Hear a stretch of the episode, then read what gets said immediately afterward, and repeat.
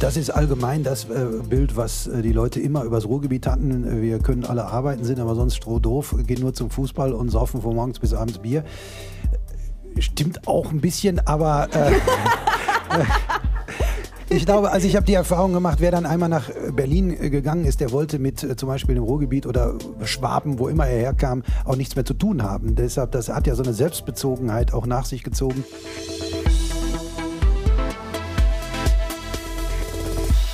Willkommen zu Stories mit Mona und mit Philipp. Hallo. Oder andersrum, mit Philipp und mit Mona, müsste ich glaube Ja. ich eher sagen. Entschuldigung. Ist Entschuldigung. okay, verzeih ich dir. Ich bin ja auch zu spät gekommen und äh, Ja, das wollte ich dir gerade mal heimzahlen. wolltest du, ne? Deswegen. Komm, zehn Ach so, Minuten. und Philipp ist auch noch da, ja. Ne, tut mir leid. Kein Thema. Okay. Haben wir das auch geregelt. Ich glaube, wenn man, äh, wie ich, aus dem Ruhrgebiet kommt, dann kennt man den Mann, mit dem ich mich diese Woche zur Lesung getroffen habe. Oder zumindest hat man schon mal den Namen gehört. Der Typ ist nämlich sowas wie so ein Pottbotschafter. Schreibt seit Jahren übers Ruhrgebiet, kommt aus dem Ruhrgebiet, heißt Frank Osen. Und ich weiß nicht, hast du, äh, hast du schon vorher von ihm gehört? Kennst du den? Ich kenne ihn, ich kenne ihn eher so aus, aus Fernsehclips, ehrlich gesagt. Also so, so, ähm, kann man das Comedy nennen? Ja, ne? Ja, Ist ich glaube so irgendwie Kabarett-Comedy das so ein bisschen. Ne? Ne? So. Also man weiß, er ist mir natürlich viel mehr Autor als das, aber daher kenne ich ihn. Und zu meiner Schande muss ich gestehen, dass ich davor, also vor diesem Kein Wunder-Buch leider noch nichts von ihm gelesen habe, aber so viel sei, also ich habe es jetzt gelesen und äh, so viel sei verraten. Ich fand es sehr, sehr gut. Ich habe Das auch vorher nichts von ihm gelesen. Also doppelte Schande hier über uns. Dabei hat er elf Bücher vor diesem hier äh, geschrieben, glaube ich, über das wir heute sprechen und hatte immer so die zwei großen Themen: Ruhrgebiet und Fußball. Und Beides eigentlich nicht, also Fußball vor allem nicht so meins, aber Fußball auch nicht so meins, aber ich finde es ja immer cool, wenn jemand so Themen für sich einnimmt. Also weißt du, so Nischen. Und er hat halt mit Fußball eine sehr große Nische und mit, mit dem Ruhrgebiet hier in Nordrhein-Westfalen auch eine recht große Nische. Deutschlandweit dann natürlich eher kleiner. Aber in seinem neuen Buch, kein Wunder, da äh, öffnet er diese Nische noch ein bisschen, kickt den Fußball raus, darum geht es nicht, sondern es geht ums Ruhrgebiet und um Berlin, um die Zeit vor und nach der Wende, um drei Jugendliche, äh, drei junge Männer, die irgendwie zwischen Berlin und Bochum so hin und her tingeln und irgendwie so zwischen den Welten hängen in einem Deutschland, was sich komplett neu erfindet gerade und sich neu entwickelt. Und über das alles haben wir gesprochen diese Woche in der Lesung und dann würde ich sagen, hören wir uns die jetzt einfach direkt an. dann Glück auf und äh, ab dafür.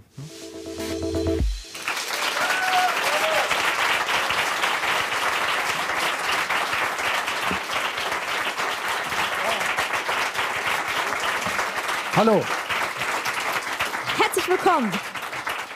Frank, die meisten können mit deinem Namen irgendwas anfangen. Du stehst damit seit Jahren auf der Bühne, im Fernsehen, in der Zeitung und auch im Bücherregal.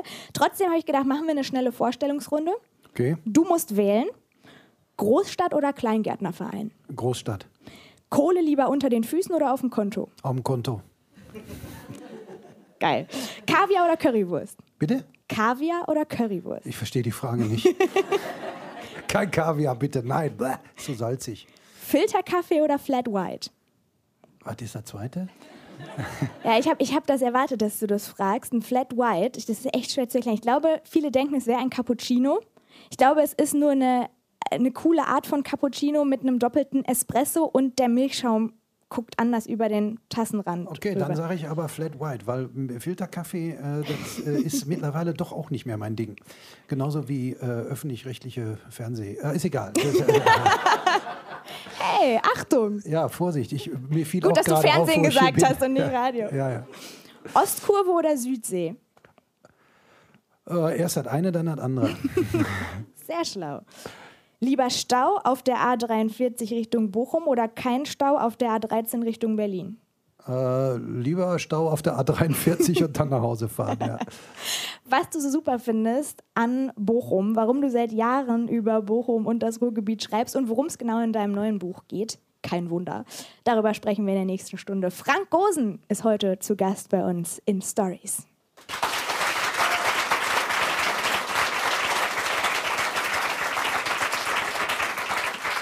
Bochum, ich komme aus dir. Bochum, ich hänge an dir. Das ist ja eigentlich ein Grönemeyer-Zitat, aber es könnte auch gut von dir kommen, oder?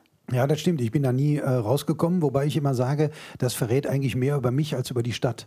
Na, und, äh, ich Was verrät das über dich? Äh, dass ich äh, eine ganze Zeit in meinem Leben den Hintern nicht hochgekriegt habe, äh, vielleicht auch ein bisschen zu feige war, mal äh, richtig woanders hinzugehen. Und ab einem bestimmten Punkt wäre es Blödsinn gewesen, weil als wir Jochen Hamsheimer und ich mit Tresenlesen angefangen haben, lag Bochum eben auch strategisch so gut, dass man eben im Umkreis von 30 bis 50 Kilometern sehr oft auftreten und trotzdem abends im eigenen Bett schlafen konnte. Das ist wirklich immer so das Hauptargument äh, für, für einen Pott, ne? Also auch die Stadt, in der ich gewohnt habe, Mal, falls jemand kennt. Mal. Mal. Mal. Sinsen, Sinsen da zufrieden gewesen. Sinsen, Sinsen gibt es da auch. Ich habe auf der anderen Seite gewohnt. Und da war immer, ja, ist nicht schön hier, aber man ist ja schnell. Hier, äh, Dings ist direkt Essen, weg. Dortmund, Bochum, alles, alles um die Ecke.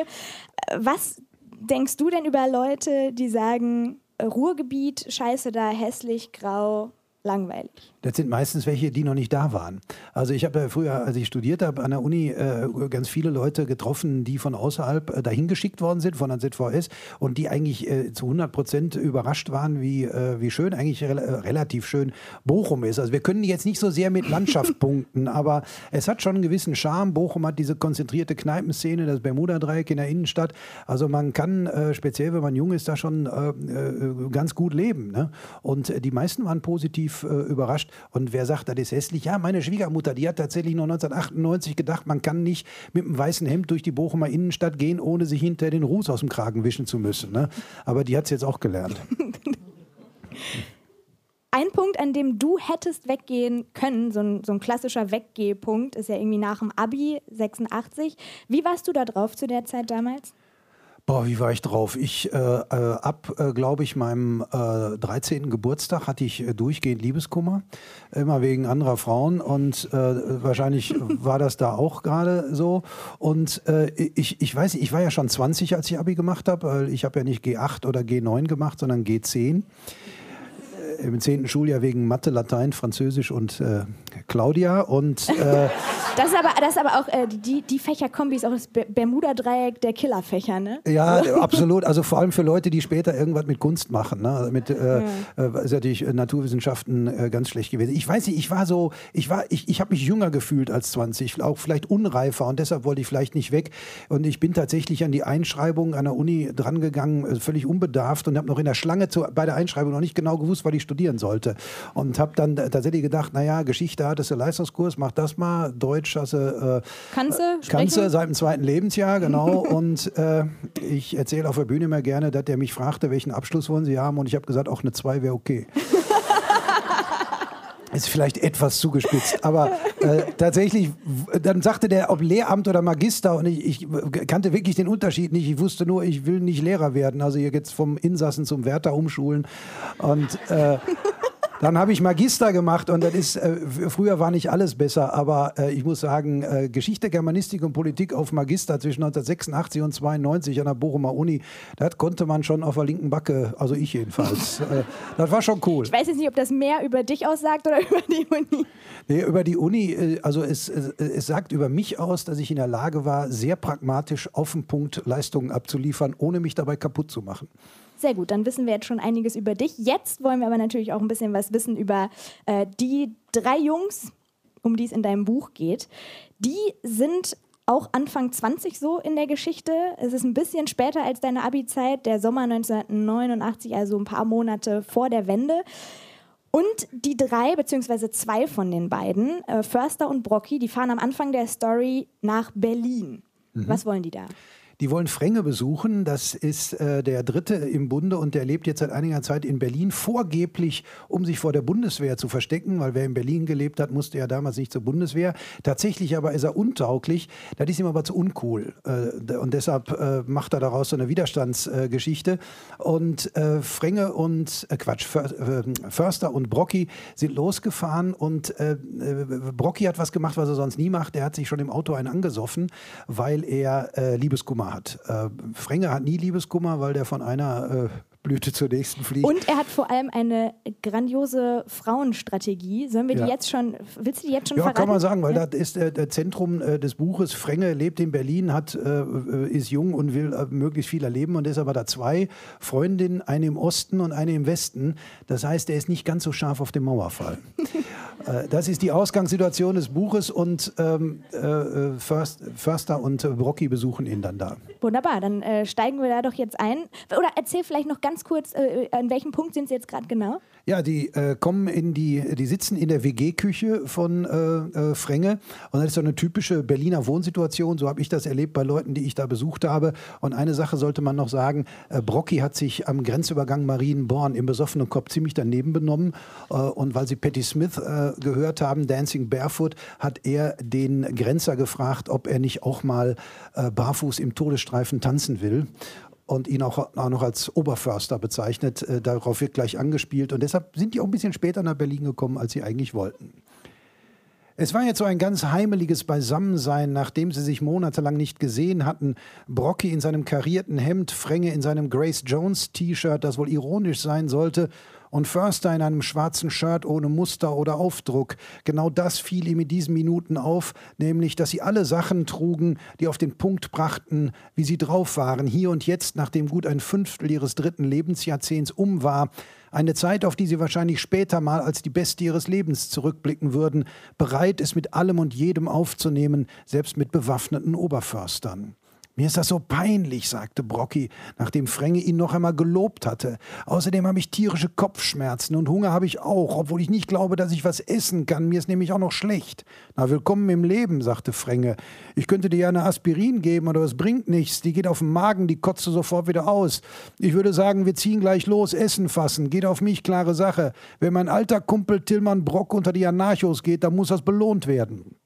Brocki wimmerte nur und hielt sich den Kopf. Und dann stand Rainer in der Küche, der Mitbewohner von Frenge, mittlerweile in ganz anderer Stimmung als in der Nacht, geradezu aufgekratzt und fröhlich, was ihn aber auch nicht sympathischer machte, fand Förster. Rainer trug eine knallenge, schwarz-rot gestreifte Hose und ein weit ausgeschnittenes schwarzes Tanktop. Außerdem roch er ziemlich streng. Er suchte sich aus dem Geschirrberg eine Tasse, spülte sie ab und goss sich dann den Rest Kaffee ein, der noch auf der Warmhalteplatte seinem Wechsel von flüssig zu fest entgegendämmerte. Und alles fit, Genossen? Was liegt an bei euch? Bisschen Osten gucken? Osten ist morgen, sagte Frenge. Heute erstmal ankommen, locker werden, bisschen Schubi, bisschen du. Förster fragte sich, wieso Frenge in seinem Grace Jones-Shirt einen auf Udo Lindenberg machte. Aber dann begriff er, dass es darum ging, sich über Rainer lustig zu machen, der auch gleich Ich mach Bubu, was machst du? antwortete, was allerdings nicht Lindenberg war, sondern Trio. Okay, also morgen Ostdröhnung, heute Westbindung, machte Rainer weiter. Meint Döner ziehen und dann in der Bergmann versacken oder was? Keine Ahnung, Rainer, wir gucken mal. Sowas muss man planen, Frenge. Jedenfalls, wenn man Leute von außerhalb da hat. Die wissen noch gar nicht, was sie hier erwartet. Die muss man an das Thema heranführen. Die kann man dann nicht einfach irgendwo reinstoßen. Das überfordert die doch. Und dann kommt ihr auch noch alle aus dem Ruhrgebiet. Ihr kennt sowas doch gar nicht. Diese ganzen schrägen Typen hier und die Punks und so. Da müsst ihr aufpassen, vor allem was die Skins angeht. Die haben uns hier neulich fast die Hütte abgerissen. Das ist Frontstadt hier. Nicht so ein gemütliches Glück auf der Steiger kommt. Hier geht's zur Sache, Genossen. Ja, ja, Sieg heil, sagte Brocki. Und Frenge schwappte etwas Kaffee aus der Tasse. Was bist du denn für einer? Schleppst du hier Faschos an, Frenge? Komm mal runter, Rainer. Ach, ihr habt doch keine Ahnung, was hier abgeht. Und Frenge, sag mal, Grace Jones? Ernsthaft? Ich bin ein Sklave des Rhythmus, Rainer. Ja, ja, und beim Nightclubbing pulst du bis zum Bumper, du Kunstgrupi. Ich verstehe kein Wort, warf Brocky ein. Sind alle Songtitel, erklärte Förster. Slave to the Rhythm, Nightclubbing, Pull Up to the Bumper, Art Groupie. Ach so, machte Brocky. Okay, kein Fascho, sagte Rainer, aber offenbar völlig ahnungslos. Kann ja nicht jeder so ein Experte sein wie du, sagte Frenge, der, wie Förster fand, erstaunlich viel Geduld mit diesem Schwätzer hatte. Sag mal, bringst du mal wieder ein paar Juwelen mit äh, von drüben? fragte Rainer. Ihr seid drei Mann, das sind 75 Mark. Da könnt ihr drei Juwelen mitbringen und habt noch genug für Bücher und zum Versaufen. Wir gucken mal, Rainer. Nächste Woche ist wieder Flohmarkt, das würde gut passen. Wie gesagt, Rainer, wir. Ja, ja, ihr guckt mal, ist ja schon gut. Ich versuche auch nur zu überleben. Apropos Überleben, ich gehe jetzt erstmal Ficky Ficky mit der Niki. Stellte die Tasse ab, verschwand aus Küche und Wohnung und hinterließ angenehme Stille.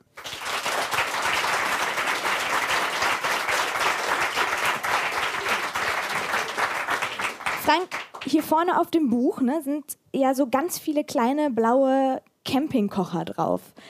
Was haben die mit der Geschichte genau zu tun? Also das sind die Juwel, von, der, von denen Rainer gerade äh, gesprochen hat.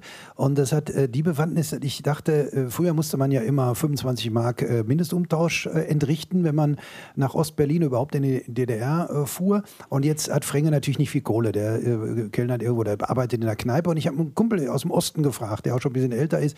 hör mal, was konnte man bei euch günstig kaufen und bei uns wieder verkaufen, um sich diesen Mindestumtausch zu refinanzieren? Finanzieren äh, und der sagte Juwel Campingkocher. Der brannte wie die Sucht mit Benzin. Äh, ich habe das neulich mal äh, ausprobiert. Das ist nicht ganz ungefährlich. Also du hast auch so ein Teil. Ich habe so ein Teil, weil äh, Herbert hat mir dann so einen geschenkt und äh, der hat dann Herbert schöne, ist der Freund. Ja, der Herbert ist ein Kumpel aus dem Osten, genau. Und der hat einen Stempel vorne drauf vom VEB Lötgeräte Dresden und obendrauf, und das finde ich so, ich bin ja kein Esoteriker, aber manche Sachen finde ich super, ähm, obendrauf ein Stempel, wann der abgepackt wurde und das war am 14. Februar 1989 und auf den Tag genau 30 Jahre später war der offizielle Erstverkaufstag dieses Buches. Das ist aber ab, äh, keine Absicht gewesen von meinem Verlag. Ich, ich gehe bei kaputt. Sollte so sein. Das sollte so sein. Ich gehe ja. bei sowas kaputt. Du warst in der Zeit vor der Wende ja genauso alt wie die drei Jungs hier in deiner Geschichte. Wie oft warst du damals in Ostberlin oder in, in, in der DDR? In, in der DDR selber nicht, aber ein paar Mal in Ostberlin. Also wir haben dann immer äh, Freunde in Berlin besucht. Äh, wir waren natürlich mit dem äh, Geschichte-Leistungskurs auch äh, drüben und sind mit dem Zug darüber gefahren, hatten eine amerikanische Austauschschülerin dabei, die dann in Griebnitzsee äh, die Grenzanlagen fotografiert hat, was nicht gut ankam. Da gab es ein bisschen Ärger. Es gab sowieso auf der Zugfahrt Ärger. Das war, also ist wirklich wahr. Äh, da hatte sich einer meiner Klassenkollegen äh, so in den Sitz gelümmelt und die Füße gegen die geöffnete Abteiltür gelehnt. Und das passte dem einen der beiden Grenzer, die ab der Grenze mitfuhren, nicht. Der kam den Gang runtergeschossen und schnauzte den Kollegen an. Nehmen Sie mal die Füße da runter, wir sind ja nicht in Texas. Und dann rief einer aus dem anderen Abteil, aber da wärst du gern. Das war nicht. Das, äh, es, also der hat, glaube ich, kurz überlegt, ob er uns da abknallen soll. Aber äh, also das waren schon äh, immer so äh, schwierige Situationen da. Und, und wenn du jetzt an Ostberlin denkst und an die Male, die du da warst, was ist so das allererste Bild, was dir in den Kopf kommt?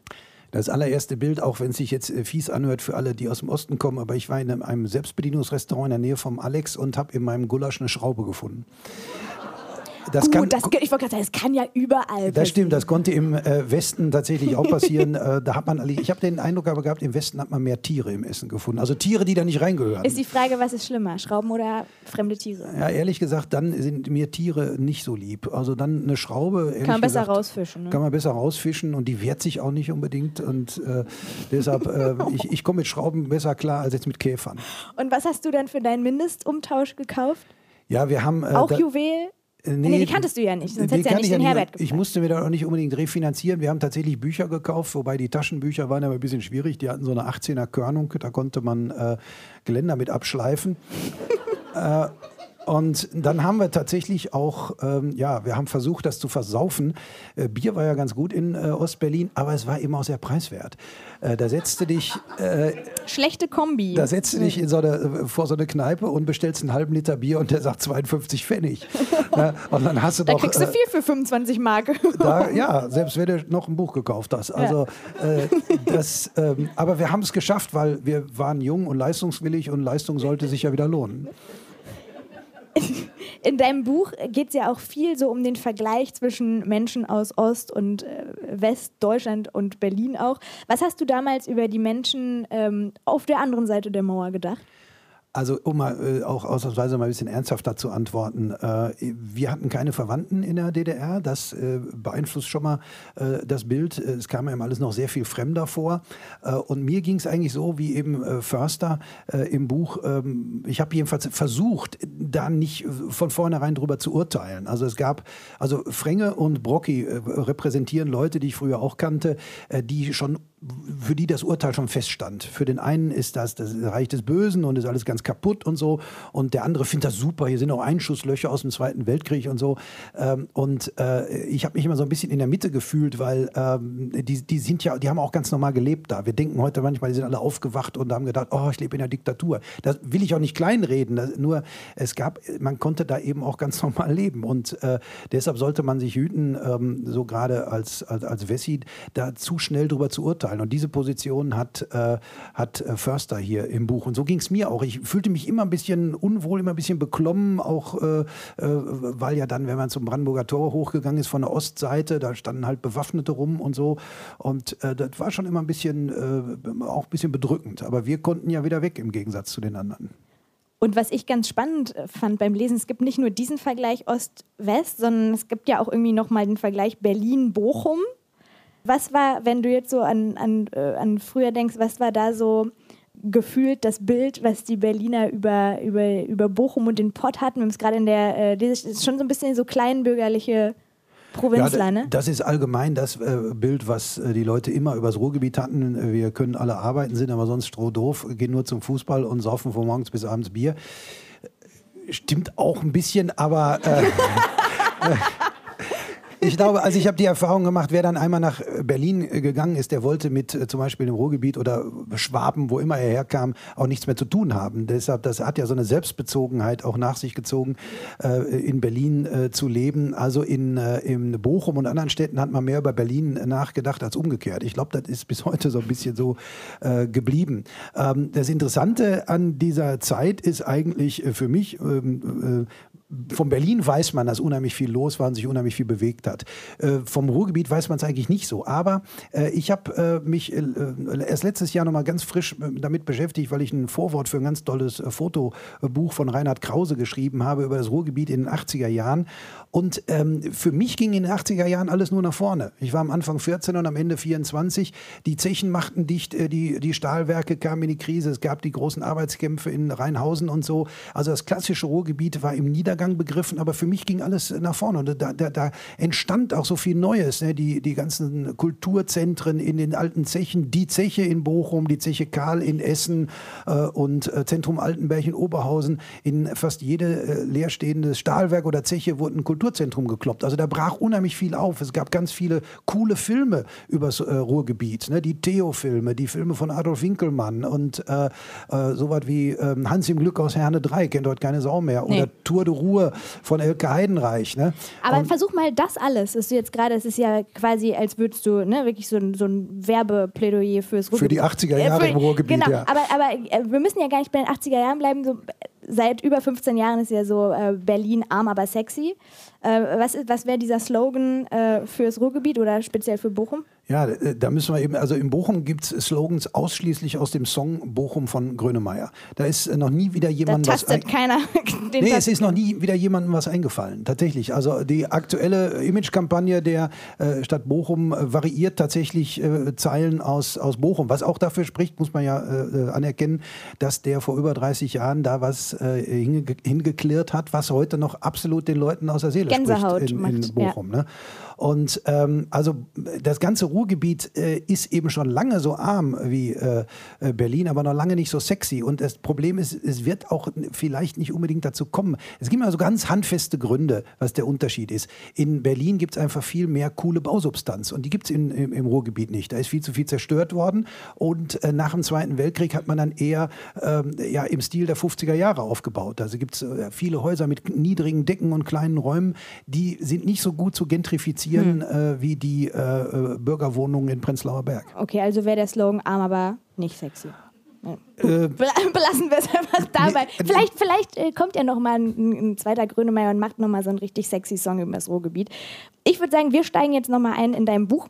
Ähm, die Stelle, die du uns jetzt vorliest, da sind die drei äh, Jungs da gerade an der, an der Grenze, wollen rüber in den Osten, so wie angekündigt. Mhm. Und äh, Förster ist gerade dabei, kontrolliert zu werden. Was ist äh, sonst bisher passiert? Was müssen wir da wissen? Ähm, die äh, sind ein bisschen äh, durch Kneipen gezogen, haben die Westfreundin von Frenge kennengelernt, Martha aus Portugal, haben aber auch Frenge schon dabei bewundert, wie er eine Kellnerin angegraben hat.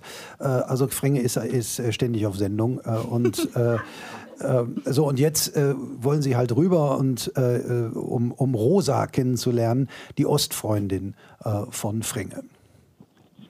Die Kabinen, die da vor ihnen nebeneinander aufgebaut waren, erinnerten Förster an die in einer Piepshow. Frenge war der Erste, dann war Förster dran. Er trat in die Schleuse ein und als die Tür hinter ihm zufiel, irritierte ihn nicht so sehr das Gefühl der Enge, sondern das der Intimität, die zwischen ihm und dem Grenzbeamten entstand, der etwas erhöht hinter einer Glasscheibe saß und auf Förster nicht besonders grimmig, dafür aber sehr müde wirkte. Hier drin ist aber auch eine Luft, die einem jede Energie raubt, dachte Förster. Er legte seinen grünen Reisepass vor den Grenzbeamten hin, der blätterte ihn aufmerksam durch, und Förster hatte das Gefühl, er betrachtete auch die Seiten, auf denen gar nichts stand. Er verglich das Passfoto mit Försters äußerer Erscheinung. Dass der Grenzer ihn mit hängenden Lidern, also praktisch mit dem sogenannten Schlafzimmerblick, sekundenlang anstarrte, trieb Förster den Schweiß auf die Stirn und ließ ihn die stickige Luft in dieser Schleuse als besonders bedrückend empfinden. Zum Glück stempelte der Vertreter der Staatsorgane der Deutschen Demokratischen Republik irgendwann den Pass ab und schob ihn wieder zu Förster rüber. Als der schon die Klinke der Kabinentür in der Hand hatte, sagte der Grenzer plötzlich Stopp. Und Förster erstarrte. Äh, ja?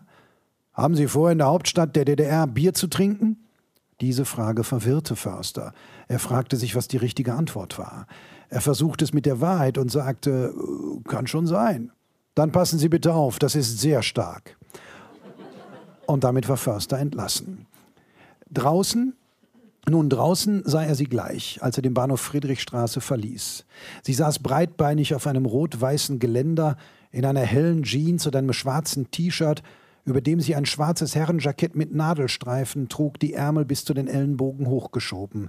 Fränge stand zwischen ihren Beinen und hatte seine Hände auf ihre Oberschenkel gelegt und küsste sie immer wieder.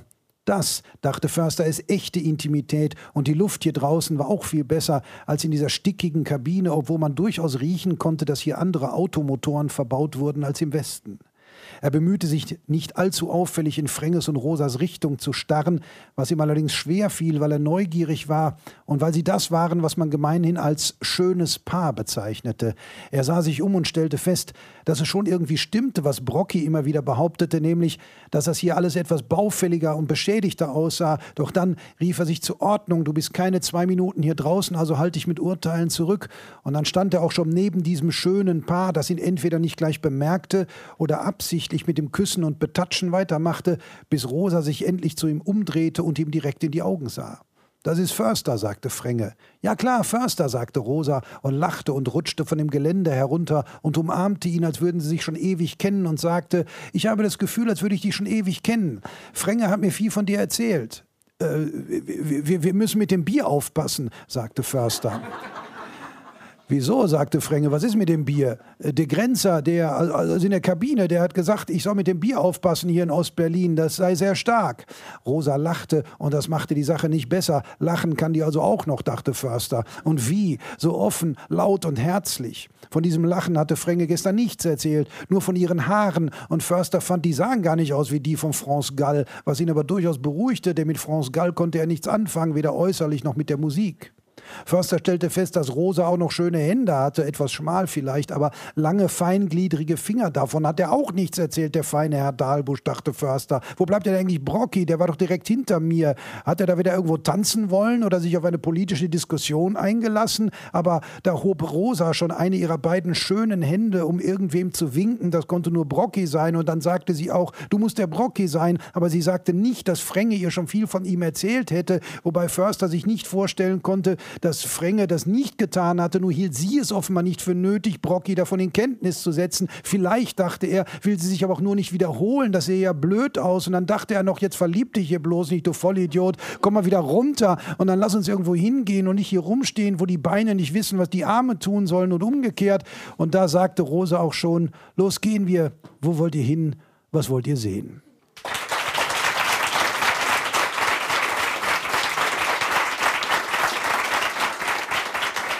Frank, ich habe jetzt hier äh, Fragen aus dem Publikum, aber ich habe erst noch eine ganz wichtige. Ähm, wir müssen ganz kurz über Fußball reden, weil ich tatsächlich gelesen, das ist ja aus dem Publikum hier, ähm, weil ich habe tatsächlich gelesen, äh, dass du deine Bühnenauftritte nach dem Bundesligaspielplan vom VfL Bochum richtest. Und das wollte ich noch mal kurz äh, mir hier live bestätigen lassen. Das habe ich sehr lange sehr konsequent gemacht, äh, wobei der VfL nicht mehr in der Bundesliga spielt. Äh, aber tatsächlich, ich bin gerne, ähm, ich möchte gerne am Wochenende zu Hause sein, um dann ins Stadion gehen zu können. Äh, ich bin da nicht mehr ganz so radikal, seitdem ich nicht mehr im Aufsichtsrat vom VfL Bochum bin, weil ich ja sieben Jahre gemacht habe. aber doch, ich bemühe mich schon. Das Dumme ist, dann kollidiert man wieder gerade in Süddeutschland mit dieser scheiß Champions League und die Termine habe ich im wahrsten Sinne des Wortes nicht auf dem Schirm. Und dabei kommen weniger Leute, weil ich ein sehr äh, äh fußballaffines Publikum habe. Heute auch. Wer mag Fußball hier? Bitte einmal klatschen. Okay. Das waren jetzt von den 400, die heute hier sind, drei. Also ja. so fußballaffin ist dann hier heute nicht. Aber wir haben äh, den Peter hier sitzen aus Essen. Und äh, Peter hat eine Frage zu deinen Büchern. Genau, mich würde interessieren, welches deiner Bücher du selber am liebsten magst.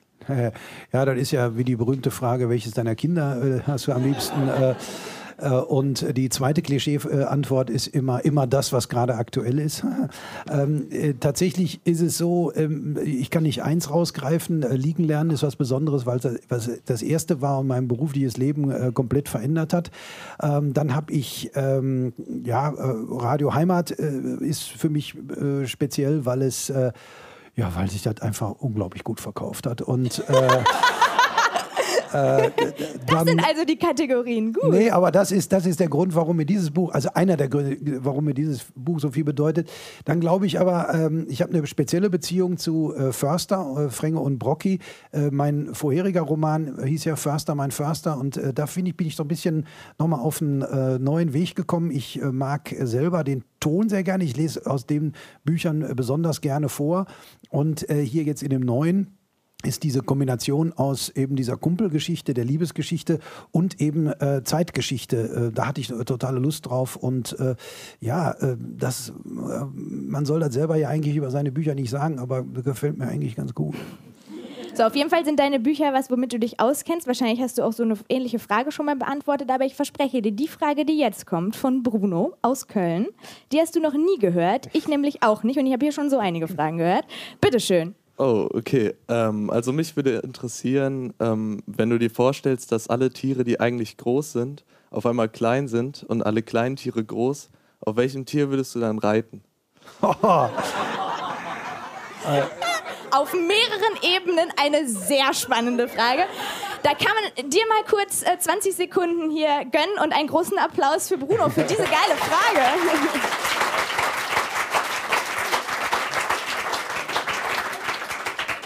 Also erstmal finde ich die Vorstellung fürchterlich, äh, dass Spinnen noch größer werden, als sie jetzt ohnehin schon sind. Das ist das eine. Äh, reiten würde ich eigentlich am liebsten auf einem Hamster. Und du? Und du? Also ich habe mich klar für den Kolibri entschieden. Und klar. und ähm, Elefanten finde ich auch ziemlich cool, wenn dann so kleine Elefanten da überall, überall rumlaufen. Ey, ich sehe euch schon. Du auf dem Hamster, du auf einem Kolibri, Zeche Zollverein im Hintergrund. das ist wirklich eine astreine Frage und speziell das Bild, was du, Mona, jetzt äh, heraufbeschworen hast.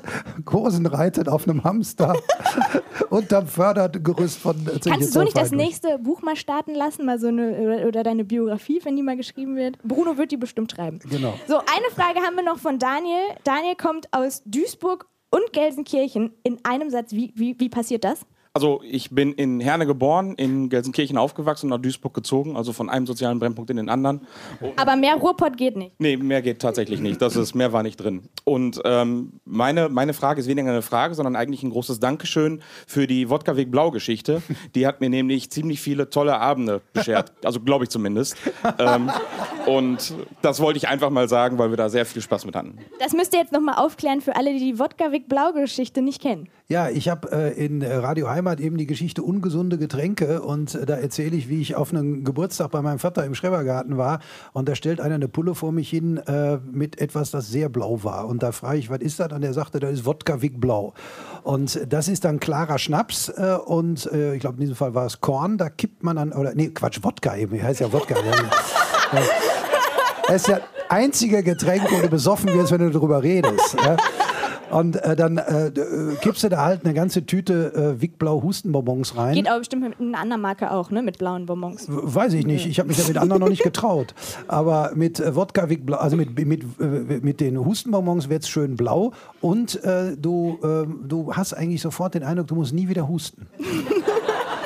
Und das schleicht sich so von hinten an, weil es so gar nicht nach Alkohol äh, schmeckt. Aber äh, dann, äh, dann, dann äh, äh, siehst du ganz plötzlich die Tierchen im Rasen ganz groß. Die, Obwohl ich gar nicht erinnern kann, so umgefallen die zu sein. Kolibris und Hamster. Genau. Auf einmal sind die Hamster riesig, also können wir fast drauf reiten. Ne? Ich wollte gerade wollt grad sagen, diesen Effekt, den Bruno sich wünscht, den kriegt man mit Wodka wie Blau sehr gut wow. hin. Merkt ihr, es ist alles ein großer Kreis in dieser Sendung. Und deswegen äh, wandern wir jetzt auch den Kreis dieser Geschichte in deinem... Was eine Überleitung, oder? Weiter und äh, steigen jetzt ein ähm, an einer Stelle, da ist Förster wieder zu Besuch in Berlin. Und es geht jetzt um eine Nacht, die er mit einer Frau verbracht hat. Ja, es äh, ist äh, der Beweis, dass auch Förster äh, Nightlife-fähig ist, wie ich das früher auch war. Das sage ich auch deshalb, äh, weil heute hier durch Zufall zwei Menschen sind, die mich in meiner Nightlife-Phase in der legendären Bochumer Diskothek Macau erlebt haben. Ähm, weil äh, immer wenn ab 1 Uhr Reggae lief, äh, war Claudia da. Claudia? Wo, wo ist Claudia? Die sitzt da hinten und der Alle DJ Claudia. war verknallt in sie. Wie wir alle. Und Oh. äh, Förster, wir, wir sind, im, wir sind in, in der, im, im Sommer, also jetzt äh, ein paar Monate später. Und Förster hat äh, was angefangen mit der Schwester von Martha. Und äh, obwohl er vielleicht so ein bisschen in Rosa verknallt ist, aber ich meine, er ist Anfang 20. Und äh, er erinnert sich an die letzte Nacht. In der Nacht zuvor. Eine niedrige Decke, Rohre, Schweiß in der Luft.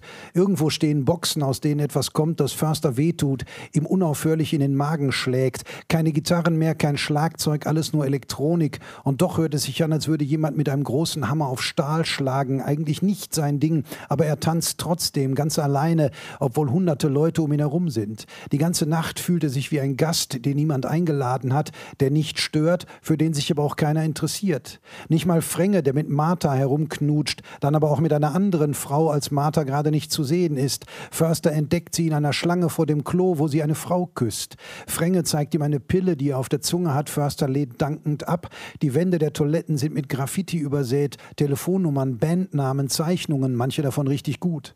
Die ganze Nacht läuft diese Musik, zu der nie jemand singt. Förster fühlt sich zurückgeblieben, behindert, tanzt aber trotzdem, schwitzt seine Sachen durch, denkt daran, dass er unbedingt neue braucht und ob es okay ist, wenn Frenge ihm eine Unterhose leiht. Eine Unterhose, das ist schon etwas sehr Privates. Man kann da nur hoffen, dass Frenge die auch wirklich gründlich gewaschen hat.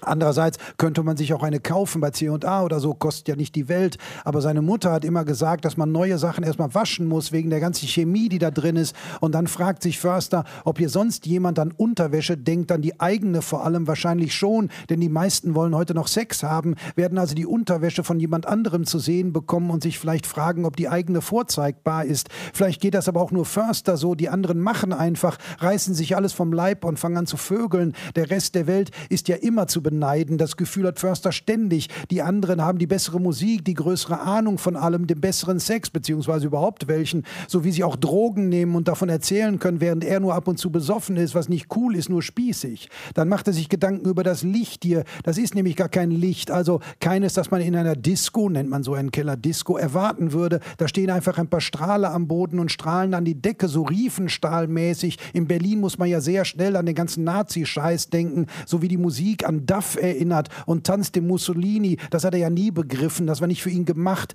Aber manche sind da schwer abgegangen auf den Partys an der Schule und haben besonders laut Tanz den Adolf Hitler gebrüllt, als er endlich, als er das endlich mal erlaubt. Aber Text gibt es hier und heute ja nicht. Da kann also nichts anbrennen politisch, außer dass das hier nichts für Rechtsradikale ist, denn auch Männer knutschen mit Männern, obwohl Ernst Röhm war schwul. Danach kann man also nicht gehen. Und dann steht plötzlich Marissa vor ihm. Sie hat eine Flasche Eierlikör dabei.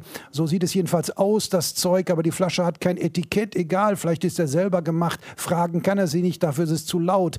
Sie nimmt einen Schluck, hält die Lippen geschlossen, stellt sich auf die Zehenspitzen und küsst Förster, öffnet die Lippen und lässt das dicke, zähflüssige Zeug in seinen Mund laufen. Und ihm ist sofort klar, die hat Tampopo gesehen, diesen japanischen Film übers Essen und über Sex. Da küssen sich zwei und lassen Eidotter zwischen ihren Mündern. Hin und her gehen. Genau das macht Förster jetzt mit Marissa und dem Eierlikör ein paar Mal. Reife Leistung, denkt er. Andererseits, sie müssen ja auch ihre Münder dabei nicht geöffnet lassen, weil keine Kamera dabei ist. Aber wie die Darsteller in dem Film müssen sie hin und her wippen. Förster muss in die Knie gehen, weil Marissa kleiner ist als er. Förster ist klar, dass das hier zu den Dingen gehört, an die er sich bis an sein Lebensende erinnern wird. Er greift nach der Flasche und trinkt. Natürlich machen sie diese Übung nicht nochmal, das würde es zerstören. Marissa trinkt auch, dann küssen sie sich ganz normal, beziehungsweise heftiger als normal. Normal ist hier gar nichts mehr. Und dann nimmt sie ihn mit zu sich nach Hause. Die Musik dröhnt weiter in ihm. Es ist nicht weit. Sie rennen fast die ganze Strecke, stürmen die drei Stockwerke hoch. Marissa kriegt kaum den Schlüssel in die Tür. Dann fallen sie hin, noch auf der Diele und kriechen in ihr Zimmer, auf die Matratze. Ab geht die wilde Fahrt. Das denkt er wirklich. Ein Spruch von der Kirmes, den der, den der Typ an der Raupe immer gesagt hat. Und dann hört Förster endlich auf zu denken.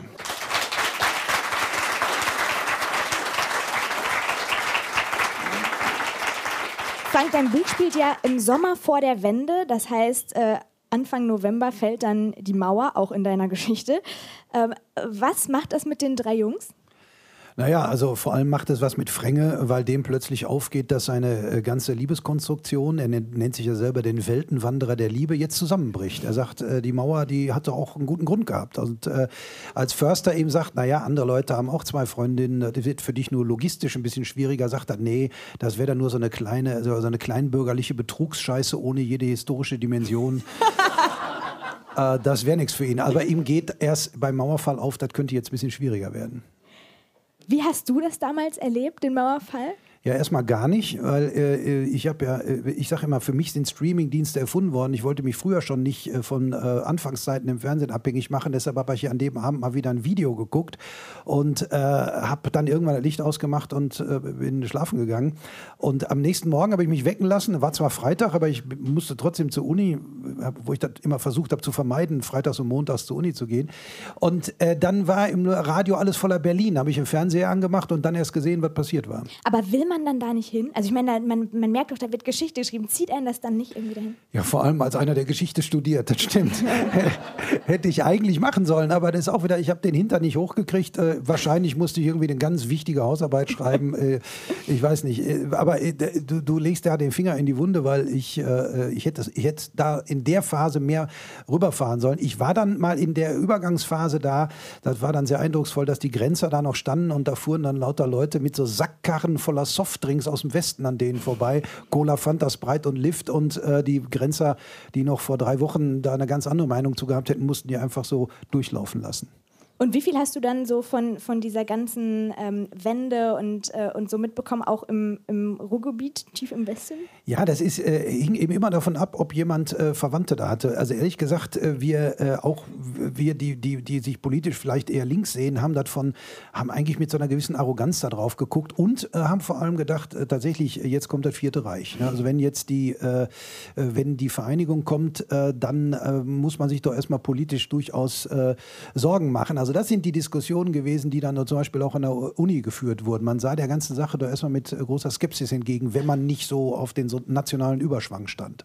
Und auch in deinem Buch kriegt man so ein bisschen mit, wie wird das aufgenommen in Berlin, wie wird es aufgenommen im Ruhrgebiet in Bochum. Und die letzte Stelle, die du uns jetzt liest, äh, die ist im Ruhrgebiet in Bochum. Äh, das Kapitel heißt Milchhörnchentage, da ist die Mauer gefallen. Förster ist gerade beim Bäcker, bei einem sehr besonderen Bäcker, ne? Genau, das ist äh, die Bäckerei der Eltern von äh, Frenge.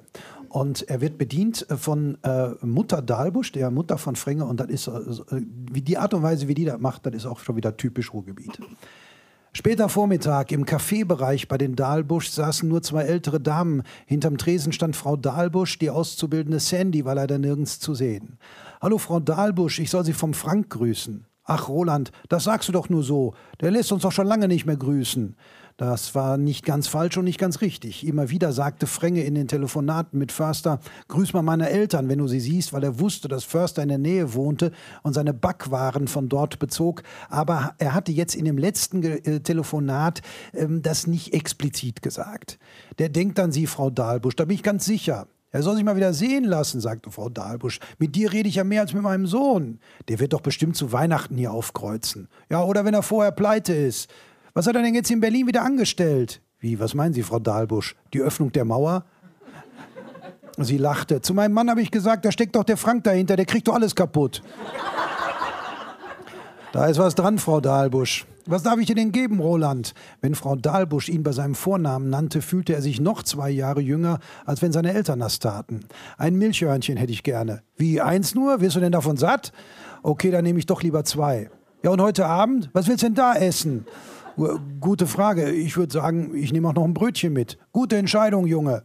Frau Dahlbusch verstaute die zwei Milchhörnchen und das Brötchen in einer Tüte und Förster dachte, dass er ein dankbares Opfer für talentierte Verkäuferinnen war. Und da ich dir das zweite Hörnchen und das Brötchen praktisch aufgeschwatzt habe, zahlst du nur, was du ursprünglich bestellt hast. Das ist ja nett von Ihnen. Vielen Dank, Frau Dahlbusch, sagte Förster und hatte gleich ein schlechtes Gewissen, dass er sie gerade noch verdächtigt hatte, ihn zu manipulieren. Mensch, Roland, du bist so ein höflicher Junge, immer gewesen. Der Frank könnte ein bisschen was von dir vertragen. Ich küsse auch besser, hätte Förster beinahe gesagt, weil das sagt Rosa über ihn. Äh, grüß ihn mal zurück, unseren Herrn Sohn, mache ich, Frau Dahlbusch. Und sag ihm, es ist schön, dass er immer, äh, es ist ja schön, dass er immer dir Größe ausrichtet, aber er soll mal selber wieder anrufen. Mach ich, mach ich. Und er soll nicht noch mehr kaputt machen da in Berlin. Beim Frank weiß man ja nie, ne, Frau Dahlbusch? Ja, der war als Kind schon so wild. Ja, wenn Sie es sagen. Förster grinste noch, als er schon ein paar Meter die Straße runter war. Die kann sehr komisch sein, die Frau Dahlbusch, dachte er, als er in seine Straße einbog. Dann blieb er kurz stehen und dachte, aber nicht so komisch wie der Anblick eines Trabis vor dem Haus.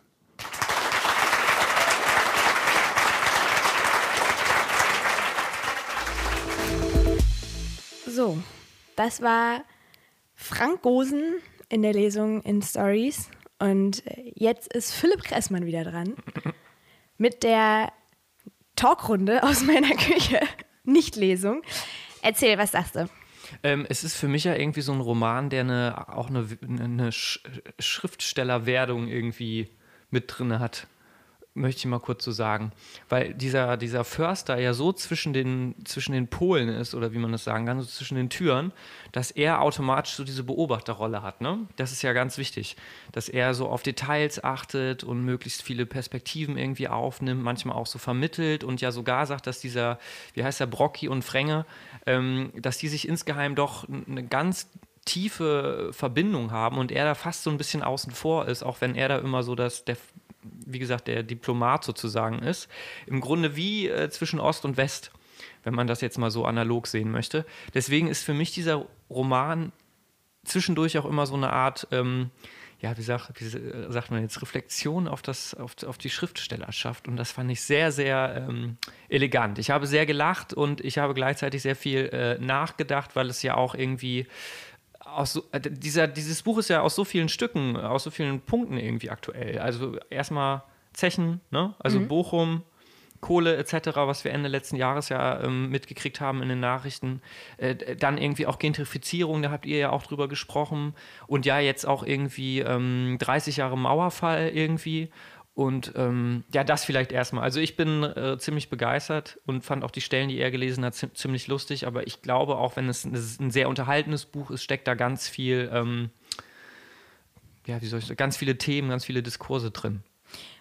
Wie sehr kannst du dich mit diesem ähm, Ruhrgebietsthema, was ja so ein bisschen die eine Hälfte ist vom Buch, ne? Also mhm. ich, ich würde sagen, es geht äh, irgendwie so um zwei große Ebenen von Vergleichen. Einmal Ost-West im Sinne von DDR und BRD und mhm. dann einmal Ost-West im Sinne von Berlin und Bochum. Ja. Äh, das sind ja immer so die, die Sprünge, die in dem Buch gemacht werden, die ich auch echt spannend finde. Ja. Ähm, aber vielleicht erstmal, ich äh, weiß gar nicht, was, ich weiß, dass du im Ruhrgebiet studiert hast, aber ich weiß gar nicht, was jetzt so dein, deine Meinung zu, zu der Region ist und ob du da gerne was drüber liest. Ach, also als ich, äh, ich sag mal so immer, also als ich äh, da war meistens dann so, äh, hat mir das da immer ganz gut gefallen, als ich die Stadt dann so besucht habe unter der Woche. Und ähm, ich mag Bochum sehr gerne, ich mag Dortmund sehr gerne, ich finde das Ruhrgebiet super, ich glaube, es ist auch sehr klischeemäßig, weil äh, mein Vater beispielsweise mal so eine Fahrradtour gemacht hat äh, die, äh, wo immer alle gesagt haben, ähm, ja, das Ruhrgebiet ist ja so grau, das ist ja so Betonplatte, ne? Also wie man, wenn man so Bilder kennt von der Ruhr-Uni, da sind ja dann immer so Platten auch und so weiter. Es wird ja immer gesagt, die Ruhr-Uni ist die Uni mit der höchsten Selbstmordrate. Das wurde ja, mir sowas. immer, ich hatte mein mhm. Nebenfach, äh,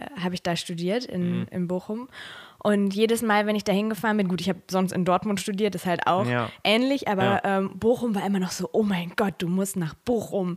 Wie krass, wie schlimm. Wenn du die Uni im Regen anguckst, dann möchte ich da irgendwo runterstürzen. Vollkommener, also ich sage jetzt mal, klar, wenn das so ist, dann ist das ein Fakt, dann kann man ja gar nicht drum herum reden, aber ich habe die Leute da eigentlich immer als relativ gut drauf empfunden, auch wenn man, ist ja auch wieder Klischee, dass so eine andere Mentalität ist, weil die Leute sind, glaube ich, schon eher so mehr straight, wenn du da abends, glaube ich, in eine Bar gehst oder Bermuda-Dreieck, was ja auch in dem Roman äh, häufig vorkommt, dass die Leute da äh, ein bisschen straighter sind als vielleicht jetzt in, in, in Köln. Also es ist ja immer so ein bisschen Klischee, aber da ist schon ein bisschen was dran. Aber äh, äh, Mit Straighter meinst du gerade raus. gerade raus die Meinung, Ja, so was ja, willst du ja. so, ne? Ja, ja. Irgendwie. Und ähm, was dat und so weiter. Also das habe ich mir auch äh, manchmal dann angewöhnt, als ich dann mal einen Tag da war und ähm, Tag. Nee, aber zu deiner- sowas. Tag, ja, Ein Tag, ja, ja. als ich mal einen Tag da war. einen Tag da war, unter Tage. Jedenfalls, ich war, nee, also zu deiner Frage, ich mag das Ruhrgebiet sehr gerne und ich glaube auch, dass das unabhängig jetzt von dieser historischen Dimension, die dieses Buch hat, ähm, Ganz, ganz spannend ist äh, diese Fragen, so was ist gerade kultig, was ist gerade hip, so Stichwort Gentrifizierung, wo cornert man gerne, um solche Begriffe mal zu. Korn hat man gern. Ja, ähm, so, ey, ich drifte jetzt ab, aber soll ich das kurz erzählen? Also ich habe letztes Klar, Jahr. wir sind ein einem- Podcast, mit Philipp. einem- Wenn einem- hier abdriften, wo dann? ich habe letztes Jahr für ein Magazin ähm, mit einem mit einem äh, Musiker, also mit einem Punker, mit einem Autor, Josh Kamerun heißt der, äh, äh, auch Schriftsteller, äh, gesprochen über das Thema Gentrifizierung. Und der hat damals, ist schon längst vorbei, also letztes Jahr in Dortmund ein Stück aufgeführt, wo es auch um Gentrifizierung geht weil er zum Beispiel mit einen Club betreibt in Hamburg, der eigentlich mehr so sehr äh, alternativ Subkultur ist, aber mittlerweile schon total Kult, was heißt Mainstream, aber so Touristenereignis irgendwie ist, obwohl es so absolute Alternativkultur sein will. Und diese Gentrifizierung, die man ja vor allem aus Berlin kennt oder aus Hamburg, wo sich dieser Club befindet, ähm, äh, gibt es noch Orte, die davon so ein bisschen frei sind. Ne? Und da, da gehört ja in gewisser Hinsicht auch das Ruhrgebiet zu, weil da ist es noch nicht so überteuert und so weiter, da ist noch ein bisschen Raum einfach. Und der hat so ein Stück gemacht äh, über eine mögliche Gentrifizierung im Hafenviertel von Dortmund. Und das fand ich sehr gelungen und sehr spannend und ähm, da ist ja auch so ein bisschen die Hoffnung, dass das halt nicht den Ruhrpott auch noch überschwappt. Also dass da so eine gewisse Freiheit ist von, ich sag jetzt mal, Immobilienhaien, als auch von, ähm, ja, dass, dass, dass man alles so, was irgendwie nett und cool ist für, für sich selber, dass das auf einmal so, so Sightseeing wird. Weißt du, was ich meine? Also Ja. Trinkhallen, Kultur, sowas zum Beispiel, spiel- das, ja. Sehe ich, sehe ich ähnlich. Also Mhm. ich habe, ich sehe das manchmal, äh, ich komme ja auch aus dem, aus dem Ruhrgebiet und ähm, fand es, als ich da gewohnt habe, immer so lala, Ja. nicht so gut, ehrlich gesagt. Also wirklich der einzige Vorteil, den auch wirklich alle immer als Vorteil nennen, Frank Rosen ja auch, Ja. dass man halt von da, wo man wohnt, schnell in vielen anderen Städten ist. So, das war immer der Vorteil. Ich bin aus meiner Stadt schnell in fünf anderen größeren Städten, aber so richtig cool fand ich es nie. Seit ich da weg bin, witzigerweise dreht sich das so ein bisschen. Gucke ich auf diese ganze Industriekultur und diese ganze Geschichte und die Zechen und so ein bisschen anders noch drauf und irgendwie so verbindet, verbindet mich das mehr damit, seit ich Okay. weg bin. Das äh, ist, ist irgendwie ganz spannend. Jetzt wird man doch äh, nostalgisch. ne? Ja, ein bisschen. äh, nee, an dem Level noch nicht, aber ich merke halt so, dass ich mich irgendwie mehr damit beschäftige und tatsächlich auch manchmal ein bisschen stolz bin, wenn ich so sagen kann, ich komme aus dem Ruhrgebiet, weil das Ruhrgebiet halt eine Sache, eine Region ist, die auf der einen Seite total gehypt wird für ihre coole alte Zechenkultur, Schrebergärten, dieses pottige, abgerockte, trotzdem irgendwie Durch dick und dünn mit dem VfL. genau also, so. Du, Mist, ich mach's gerade mit diesem Kölsch-Akzent, merke ich. Ne? Ja, man, man, man rutscht, wenn man im Rheinland wohnt. Also generell, das ist auch nochmal, glaube ich, ein Thema für sich. Äh, Ja. Habe ich auch mit Anna Basener total lange drüber geredet, die ja vor zwei oder drei Wochen da war. Die hat ja dieses, äh, habe ich auch hier liegen. Schuld und Sühne? Nee, als die Oma den Huren noch Taubensuppe kochte, Ah. war ihr erstes Buch. Das spielt auch im Ruhrgebiet und da schreibt sie sogar ganz viel mit falschem Akkusativ, ne? Mhm, Dem statt den und so. Ähm, und da habe ich mit ihr ganz doll drüber geredet, dass in, in aller Welt oder in ganz Deutschland, wenn Ruhrgebietsdeutsch nachgemacht wird, dass alle ganz schnell ins Rheinländische abrutschen. Aber vielleicht anderes Thema. Was ich meinte ist, ich glaube auch, dass beim Ruhrgebiet irgendwie die Gefahr ist, dass es so eine Region ist, die in Klischees versinkt. Genau. Also, dass man für immer diese äh, Kiosks, Schrebergärten, Kohle, Zechen, dass man das für immer als das Ruhrgebiet sieht Ja. und man dadurch äh, so eine Region irgendwie aufhält, sich weiterzuentwickeln und auch mal wegzugehen davon. Also ich glaube, mittlerweile muss man ja wirklich, wenn man so einen alten Ruhrgebietskiosk, ne, der ja überall als das Zeichen fürs Ruhrgebiet gesehen wird, wenn man so einen finden will, muss man mittlerweile schon wirklich suchen. Und dann kann man da gezielt hingehen und dann findet man den. In einigen Regionen, in anderen gibt es es schon gar nicht mehr Na, so aber da, nee, also da muss ich sagen, in Bochum ist das schon noch sehr aktiv, so wie ich es Ich meine ja, wenn man in bestimmte Städte geht, findet man es bestimmt Ach so, jetzt, okay. Ne? So, Mhm, also ja, man ja. kann das gezielt finden, wenn man da Lust drauf hat. Es gibt ja auch noch die Zechen, es gibt auch Schrebergärten, es gibt auch den Pottenmann im Feinripp-Unterhemd, der irgendwie mit seinem Pilz irgendwo äh, vor der Hütte sitzt oder so. Es gibt aber auch viel, viel mehr. Und es gibt auch Regionen, da erkennst du überhaupt nichts von diesem, ja, von diesem Pottcharme, den alle immer so als, als das Bild fürs Ruhrgebiet sehen. Und Ja. da, da denke ich manchmal so, hm, schade, dass das eigentlich nicht gesehen wird von vielen. Ja, ähm, äh, äh, und das ist so ein bisschen, also es gibt zum Beispiel so eine Trinkhalle in Bochum. Ich glaube, die wurde dann mal groß äh, porträtiert bei Spiegel Online, so, dass es dann halt auch schon wieder so ein Zeichen ist, okay, da regt sich gerade was und wird Kult. Und ich war dann irgendwann mal, als ich dann doch nochmal einen Freund besucht habe, einen sehr guten Freund in Bochum besucht habe, äh, äh, so dann hast du da mal so gefragt, so, ja, ich habe euch gesehen ja auch bei Spiegel Online und die Leute, jetzt hör mir auf, du. Ja, so, so genervt, mehr weil die das gar nicht wollen. Ne? Ja. Und das ist, glaube ich, so ein ganz, ganz äh, wichtiger Punkt. Und das meine ich mit dieser Straightness im, im Ruhrgebiet.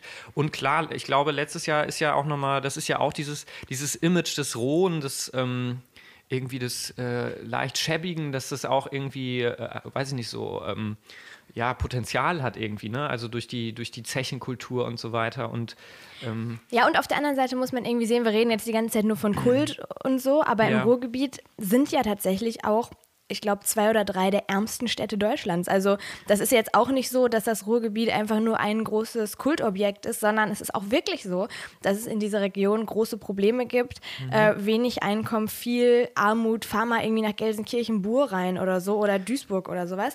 Das sind halt auch wirklich Regionen, die fernab von jedem Kult, denen es einfach nicht gut geht. Und leider auch eine re relativ, was heißt eine relativ eine starke rechte Szene. Auch Ne? Äh, Also Dortmund, wow. Dortmund immer Ja. ganz äh, so Aktionen, wo du dir nur an den Kopf packst von denen, von dieser, ja. Ja, nicht nur Aktionen, es gibt da sogar ähm, das, äh, äh, die Rheinische Straße zum Beispiel in Dortmund. Mhm. Da war ich eine Zeit lang mal häufiger im Studium, weil ich dafür so ein Projekt irgendwie recherchiert habe. Und da haben wir irgendwann mal was gedreht vor so einem Gebäude, vor so einem abgeschotteten Haus. Und Ja. dann habe ich irgendwie gefragt, was, was ist das, was war das? Ja, das wurde geräumt, da, da saßen quasi, saß quasi die Dortmunder Nazi-Szene, war genau da angesiedelt und wurde dann da irgendwann rausge... Wir haben ja auch mal das Rathaus gestürmt, glaube ich. Aber ich glaube, Genau, das, das Rathaus und wir müssen Kirche denen aber so. gar keine, äh, gerade, ne? aber Nee, aber, es ist, Aufmerksamkeit. nee, aber auch das ist, glaube ich, ein Punkt, dem, äh, äh, der zum, zu einigen Teilen des Ruhrgebiets dazugehört. Also bevor wir jetzt hier dieses das alles so Romantisieren. Ja, ja, genau, mhm. das, äh, ne? Ja. Ja, und dann, und dann äh, ist im Buch ja irgendwie so die, das Gegenteil, ich will jetzt vorsichtig sein mit Gegenteil, aber so die, der Gegenpart zu Bochum ist ja Berlin. Für mich war das total aktuell, diese, weil, weil ich irgendwie so weiß, ich habe jetzt hier ein Buch mit über den Hipster, ja, äh, Surkamp Verlag übrigens. Sieht also, aus wie von denkt, 1980. Nee, ist ja noch ein relativ, ein relativ aktuelles Thema. Nur, ähm, äh, finde ich jetzt. Oh. Guck ähm, mal. Was denn?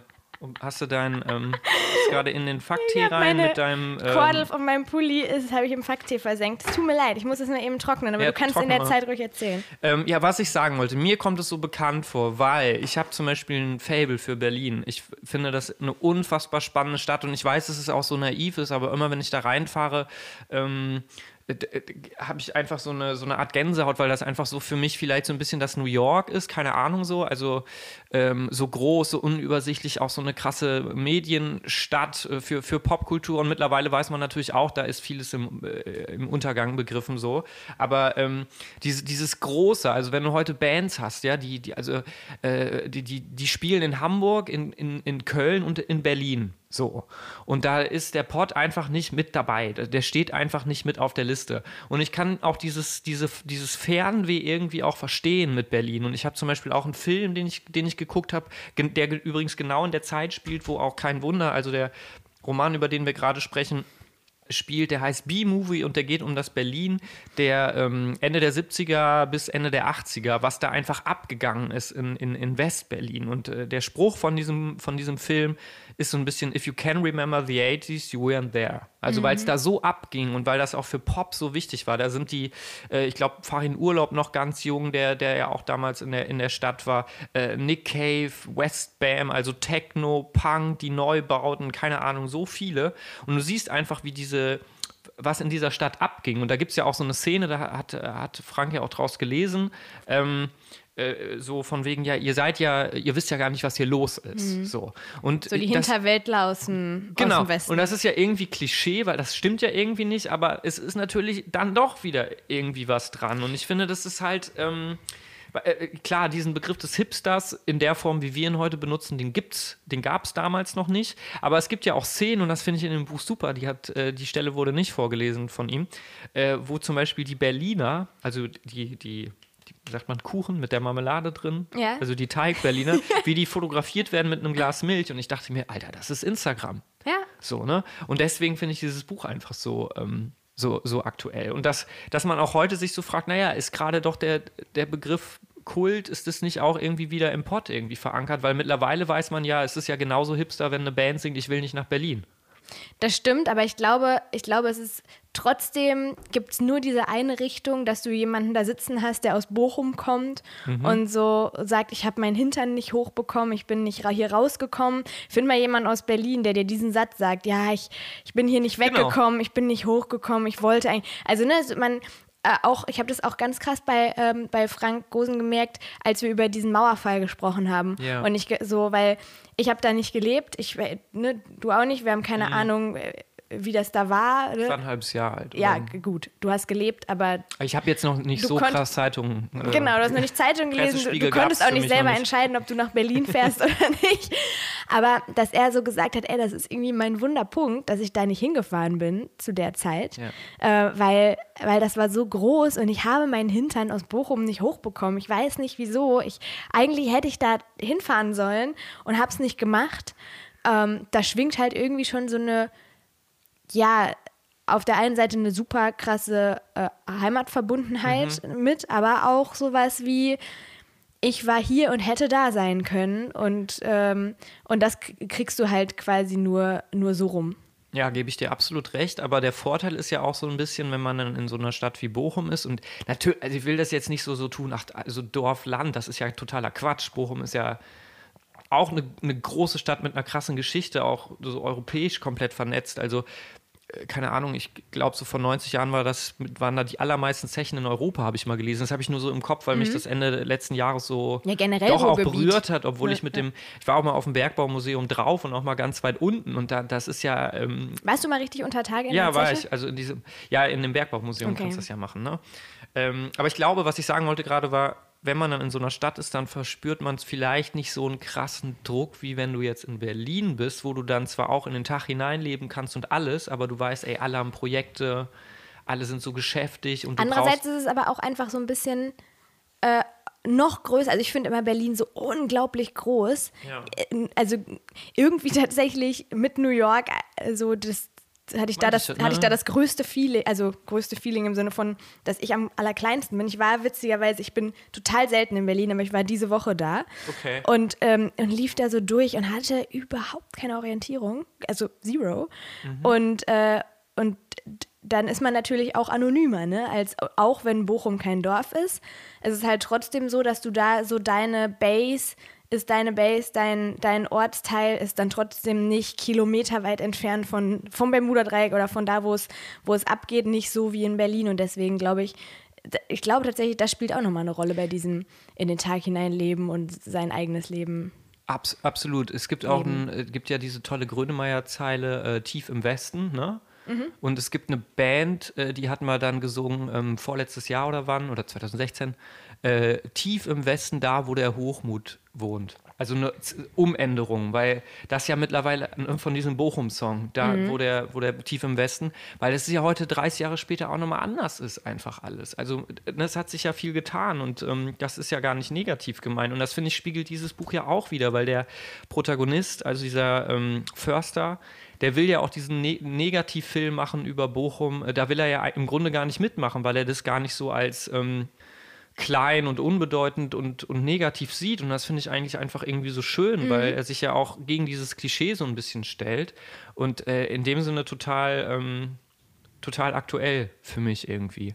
Und äh, du hast es eben angesprochen mit Wände und allem. Ich finde dieses Buch auch ähm, in dem Sinne so gelungen, weil es für mich nicht diesen DDR-Literatur, ich interessiere mich da ja sehr für. Ich habe schon zum Beispiel, ist ja dieses Jahr auch wegen Mauer ähm, äh, ein Jubiläum, zum Beispiel so Christa Wolf beispielsweise, die hat mal ein Buch geschrieben, was bleibt. Da geht es um eine, ähm, wie sie quasi beschattet wird, auch von der Stasi und allem. Und, ähm, und er jetzt als Außenstehender, also ich sage die ganze Zeit Frank, ich weiß gar nicht, ob wir uns, äh, Ja, besti- Ja. ihr Du, also der, pf, bestimmt duzt ihr ja, euch. Bochum halt, ne? So. Habt ihr nicht, euch nicht auch kurz, Wir ganz haben uns kurz ganz getroffen? kurz Hallo gesagt. Ja, Ja, über den Weg da gelaufen. habe ich auch direkt Philipp gesagt, deswegen hoffe ich, dass es in Ordnung ist. Ich glaube schon. Ähm, nee, aber dass dieses Buch ja jetzt auch keine, ähm, also dass die, die das so, so extrem, äh, also nicht, es ist, es verharmlost nicht und es verteufelt nicht, finde ich. Weißt du, was ich meine? Also das, was in der DDR, was er damals als Außenstehender, auch noch als naiver Jugendlicher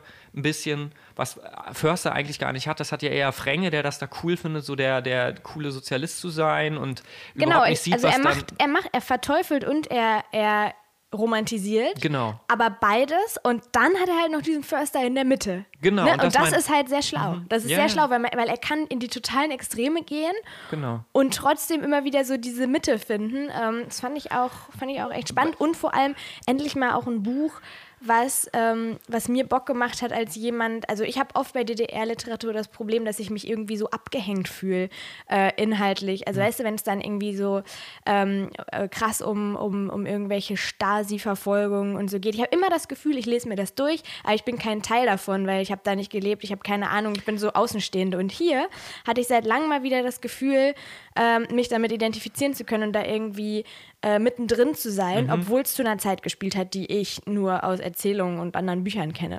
Ja, also ähm, bei mir ist es anders. Ich komme mir da immer sehr abgeholt vor, auch wenn ich da natürlich we- weder zu der Zeit gelebt habe, noch Gott sei Dank nicht in diesem Land damals war. Da bin ich sehr froh drum.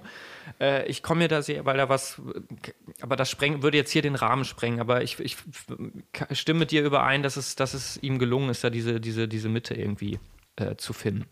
Äh, was, was ich auch cool finde, und, und das meine ich mit diesen kleinen Anspielungen, ich habe jetzt leider mein Exemplar nicht mit, aber es gibt irgendwo eine Stelle, wo die Hauptfigur, also Förster, auch über eine Arbeit, glaube ich, oder ein Buch gelesen hat, wo im Titel Langeweile vorkommt. Und das hat er, glaube ich, in Bochum gelesen. Und da beschäftigt er sich irgendwie mit. Und ich weiß nicht, ob diese Anspielungen immer, und das finde ich das Schöne an diesem Buch, dass wenn man sich dann mit diesen Anspielungen näher beschäftigt, dass es total viel mit der, das wage ich jetzt zu sagen, viel mit der eigentlichen Geschichte, also kein Wunder zu tun hat. Anderes Beispiel, also Langeweile Bochum, ne? fernab vom Berlin-Spektakel, äh, Hype etc. Und dann gibt es noch eine andere Stelle, wo auch, wo es um ähm, Förster geht, der sagt, ja, es gibt ja nicht viel zu verpassen hier, außer eine Vorlesung über die Arthur, Arthur Schnitzlers Dramen. So, und Arthur Schnitzler, der hat ja mal die Traumnovelle geschrieben, wo es auch schon so um ähm, ja, freie Liebe will ich das jetzt nicht nennen, weil das so, ich glaube, 20er Jahre oder so war, oder ungefähr zumindest, äh, wo es auch so um Beziehungen geht oder um Liebe, die, die, die viel freier sind. So.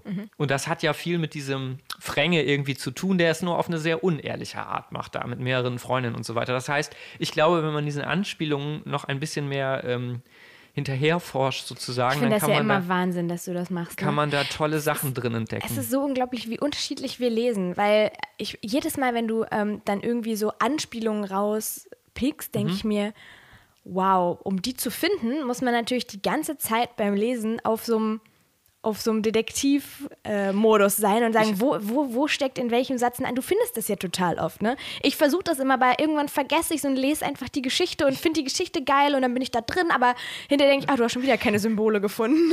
Nee, nee, das ist ja nicht, also ist ja nicht so, dass ich da jetzt mit der Lupe aktiv reingehe, aber was mir zum Beispiel auch gefallen hat, war diese, diese Dialogstelle, wo sie sich gestritten haben über diese Grace Jones T-Shirts. Die Das hat er ja anscheinend- sogar auch gelesen Das hat er auch gelesen, wo das ironisch getragen wird. Und da dachte ich auch direkt, das ist doch diese ganze Hipster-Diskussion, die wir gerade haben. Also es ist etwas, was anscheinend für mich, das hat mir dieses Buch gezeigt, irgendwie so zeitlos ist. Weil sich diese Fragen und diese Entwicklungen, wie Städte, ähm, was Städte mit einen machen und dann, dann ist auf einmal ist es überladen, weißt du, Berlin damals war irgendwie noch Geheimnis, jetzt mittlerweile ist es fast schon wieder voll. Ne? Irgendwie, ähm, dass, dass das irgendwie so ähm, geschichtlich nicht festgeschrieben ist, dass das immer so eine permanente Entwicklung ist. Und das hat mir an diesem Buch einfach sehr gut gefallen. Amen. Amen. Und nächste Woche Jetzt habe ich gar nicht. ist das eigentlich was. Du ja. Ich wollte es einfach noch kurz sagen wegen Bochum. Ach ja, aber dein. dein Das muss äh, halt sein, weil ähm, ich gebe es dir hier mal gerade Ja, in die Hand. Wolfgang Welten, ganz War äh, tatsächlich, wir können es ja sagen, Philipp, ne? Ja. Das war ja bis gerade noch eingepackt, ne? Philipp kam hier heute zum ersten Mal mit einem eingepackten Buch an, und zwar von Wolfgang Welt, Buddy Holly auf der Wilhelmshöhe. Warum, um jetzt hier transparent zu sein, Ja. war das noch eingepackt? Äh, um ehrlich zu sein, es gibt noch ein anderes Buch von ihm. Ich glaube, das heißt, ich, ich schrieb mich verrückt, weil Wolfgang Welt erstmal Autor, früher auch Musikjournalist und von diesen Sachen habe ich etwas mehr von ihm bereits gelesen. Aber ich weiß, dass er so eine Art Geheimtipp ist. Er ist mittlerweile leider auch schon verstorben, auch ein Autor aus Bochum. Ganz wichtig, dass ich das mal kurz sage, weil ähm, deswegen äh, erzähle ich hier gerade noch was über den. Und es war halt ein sehr, sehr wichtiger Autor und ähm, Geheimtipp deshalb, weil seine Romane, die sind dann irgendwann bei Surkamp rausgekommen, weil große Schriftsteller, große Autoren, ich weiß jetzt nicht, ob ihr den kennt, aber Peter Handke beispielsweise gesagt hat, ey, der Typ ist total wichtig, was der schreibt, ist groß. Und ähm, der hat bis zuletzt dann im, wenn mich nicht alles täuscht, im Bochumer Schauspielhaus als Nachtportier gearbeitet. Hatte auch, glaube ich, früher psychische Probleme und hat, auf, hat aber eine sehr eigene Weise gefunden, um darüber zu schreiben. Und ich weiß, dass Frank Gosen auch ähm, den ziemlich gut fand. Und der hat sogar mal eine, eine, eine- eine Lesung, glaube ich, gehalten über, über, über äh, Schriften von, von Wolfgang Welt. Letztes Jahr, glaube ich, sogar noch in Bochum. Und hat auch damals schon gesagt, dass in diesen Geschichten von Wolfgang Welt ganz viele Geschichten für einen Film stecken. Und weil es da halt auch oft um Bochum geht, auch die Szenarien und so weiter, ähm, dachte ich einfach nur das als Tipp für alle Leute, die vielleicht mal ein bisschen Ruhrpott äh, Literatur äh, mitnehmen wollen. Das kann ich auf jeden Fall empfehlen. Das ist, Äh, das ist Buddy gut. Holly auf der, auf der Wil- äh, Wilhelmshöhe. Das ist der Roman. Ich kenne bisher leider nur von ihm eher so, ähm, wie gesagt, journalistische Texte. Aber ich weiß, er ist wichtig für Bochum und er ist auch wichtig für. für Ich finde das ja krass, dass das Ruhrgebiet so wirklich Persönlichkeiten hat, die, Mhm. Die es so repräsentieren. Ne? Also jetzt ähm, auch äh, braucht man, glaube ich, gar nicht äh, auf schon so ältere Personen zu gehen, sondern einfach ganz aktuell, so Thorsten Sträter zum Beispiel, Mhm. ne? Comedian, Kabarettist, äh, totaler Ruhrgebietstyp. Dann ähm, Herbert Knebel natürlich, Hennes Bender, das sind so Leute, die Mhm. Äh, Darf ich irgendwie. das sagen? Klaus 4? Klaus Vier, Ne? natürlich. Weil das klar. für mich auch so dieses, der hat auch Absolut. mal, glaube ich, irgendwann mal, glaube ich, erklärt, gibt es so einen Clip, warum der Ruhrpott-Asi, warum das was Positives ist. Wenn ich das gerade richtig wiedergebe. Aber das war für mich auch so. Das, das ist dieser authentische, ein bisschen duftere Charakter, der jetzt vielleicht morgens nicht dreimal in den Spiegel guckt. Ja, Ne? und, So. und einfach seine Region liebt und, äh, Genau. und sie nutzt für Kunst. Und das finde ich eigentlich ganz, ganz spannend, äh, wenn man, wenn man da irgendwie so reinrutscht. Und da gehört Frank Gosen natürlich auch mit in diese Aufzählung rein, Ja. Äh, in der Ruhrgebiets.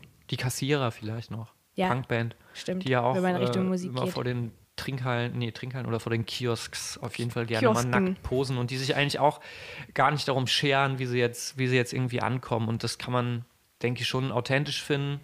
Auf der anderen Seite ist es, ist es natürlich immer mit diesem Widerspruch verbunden, dass man es dadurch ja doch wieder irgendwie kultiger macht. Ich weiß nicht, vielleicht liegt ja in Bochum die, die absolute Zukunft. Vielleicht Berlin und Bochum, sechs Buchstaben, beides mit B.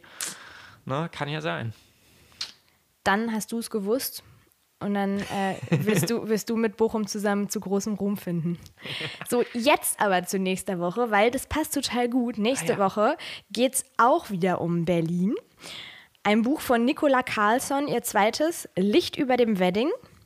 Der Wedding, äh, ein Stadtteil von Berlin, Berlin, hm. genau, habe ich War mich ich nie oft. mit beschäftigt. Und dann war ich ja diese Woche in Berlin, ne? Und dann äh, bin ich äh, mit, mit, äh, mit, mit, Zug oder mit, mit dem Bus äh, zum Flughafen gefahren und äh, fuhr dann da auch irgendwie vorbei, war der Wedding ausgeschildert. Ich dachte, ach guck mal, liest gerade dieses Buch von Nicola Karlsson. Dann komme ich am Flughafen an Security-Kontrolle und dann sagt dieser Security-Typ, ich kann leider das Berlinerisch jetzt nicht nachmachen, aber er hat auf jeden Fall im breitesten Ick äh, Berlinerisch, hat er dann irgendwie gesagt, ey, bist du nicht, bist du nicht aus dem Wedding? und ich so, äh, Nee, ich dachte, er hätte das Buch irgendwie in meiner Tasche gesehen. Also du siehst aus wie die. Heißt du Carola? Nein. Du siehst aus wie die Carola aus dem Wedding. okay, gut, dieser Wedding verfolgt mich jetzt, weil ich eben dieses Buch dann auch äh, auf dem Weg dahin äh, und zurück gelesen habe. Licht über dem Wedding. Sehr gut, finde ich es bisher. Spielt Okay. in einem Hochhaus. Ähm, ich habe von Nicola in einem ersten Interview, was wir letzte Woche äh, geführt haben, gelernt, dass ich nicht sagen soll in einem Plattenbau, weil zum Beispiel im Ruhrgebiet, wenn man sagt Plattenbau, dann ist damit einfach ein großes Hochhaus gemeint. Aber Platten sind in Berlin nochmal was anderes, deswegen einfach in einem Hochhaus. Ganz oben wohnt eine Modebloggerin. Das ist nämlich so irgendwie diese, diese Schere da im Wedding, deswegen hat sie diesen Stadtteil auch genommen. Das fand ich ganz spannend. Ist wohl so groß und äh, viele ähm, Teile des Viertels verändern sich auch gerade, dass da immer reichere Menschen hinziehen an Orte, in denen eigentlich eher untere Schichten äh, leben. Und so ist es eben, dass diese Modebloggerin da oben in dem Hochhaus wohnt und unten wohnt ein alleinerziehender Vater, der Säufer ist, mit seiner 15-jährigen Tochter die äh, Liebeskummer hat, super wütend ist und dann trifft halt diese Tochter mit dieser Modebloggerin irgendwie aufeinander. Und Also alles ist miteinander verbunden. alles ist miteinander verbunden und trotzdem haben alle irgendwie die gleichen Probleme, obwohl sie aus anderen Schichten kommen. Das ist ganz, ganz spannend. Ich äh, bin gerade erst so ein bisschen über die Hälfte, habe ich davon gelesen und äh, alles weitere bequatschen wir nächste Woche. Ja, dann freue ich mich auf, auf die Lektüre. Ja, sagen. stimmt, du kannst es äh, dann ja auch lesen bis dahin. Genau. Hm. Super, macht euch noch eine schöne Woche. Wenn ihr Lust habt, dann äh, folgt uns bei äh, Instagram, stories.offiziell.